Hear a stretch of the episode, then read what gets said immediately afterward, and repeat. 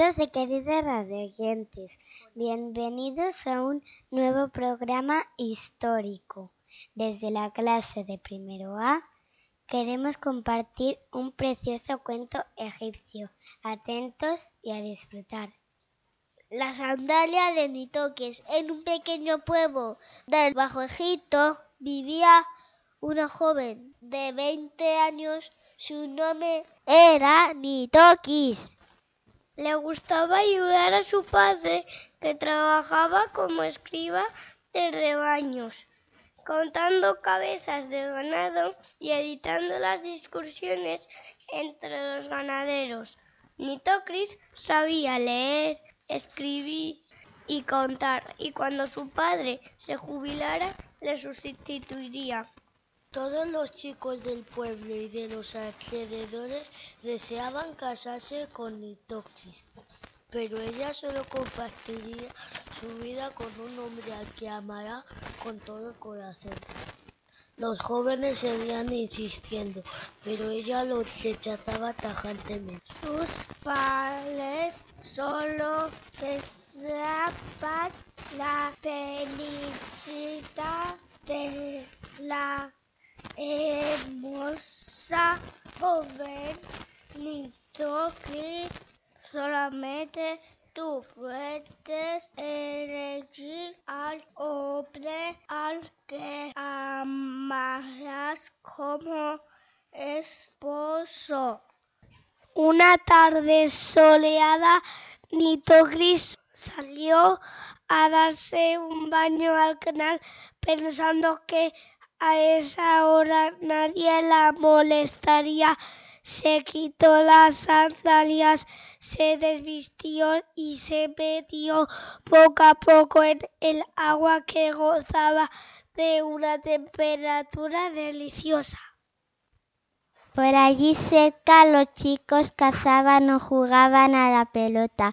Cuando la joven volvía hacia la orilla, un chico le hizo señas con la mano ofreciéndole su ayuda para salir del agua. Se trataba del hijo del alcalde, que muy orgulloso le regalaba una liebre que había cazado. No quiero tus regalos, aléjate de mí, dijo Nitroclis. Quiero ser tu marido, contestó el joven. Jamás, nunca me casaré contigo. Nitroclis se fue en busca de su sandalia, cuando escuchó el ruido de un aleteo. Un halcón bajó hacia el suelo a gran velocidad, cogiendo una de sus sandalias con sus garras, y de nuevo subió al cielo.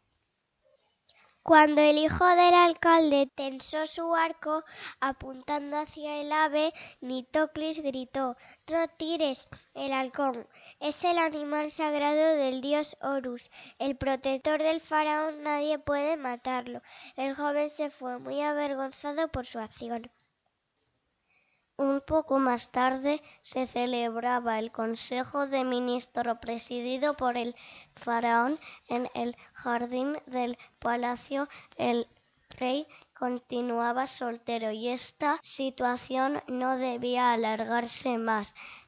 La regla exigía que reinara junto a él una gran esposa real, pero ninguna le interesaba. Estaba pensativo y no prestaba atención al ministro cuando de repente el halcón se abalanzó hacia el rey dejando caer algo en sus rodillas. Se trataba de una sandalia, la, la más bonita que jamás había visto. Rápidamente hizo llamar al jefe de guardia y se dirigió a él enérgicamente. Envíe a sus hombres a todas las ciudades y pueblos y ordene que todas las muchachas se prueben la sandalia. Encuentren a su dueña.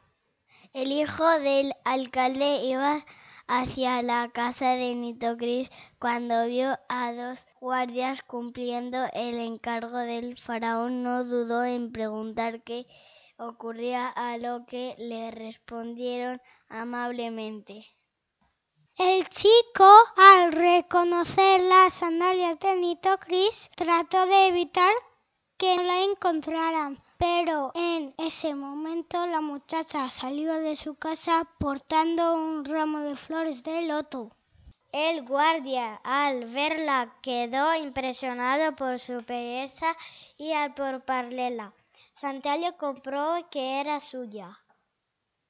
Nitocris atravesó los inmensos jardines del palacio, llegando a una enorme sala. Allí en su trono estaba sentado el faraón de Egipto. La joven se arrodilló ante el faraón como muestra de admiración y respeto. El rey la tomó de la mano ayudándola a levantarse. Admirado por su belleza, el faraón le calzó la sandalia que le había hecho llegar el halcón. Nitocris era la esposa elegida por los dioses, pero ella ya estaba enamorada del faraón. Reinarás en Egipto junto a mí como gran esposa real. Mandaré construir para ti una pirámide que inmortalizará nuestro amor y hará brillar tu nombre para siempre. ¿Os ha recordado aún otro cuento? Seguro que sí. Hasta la próxima.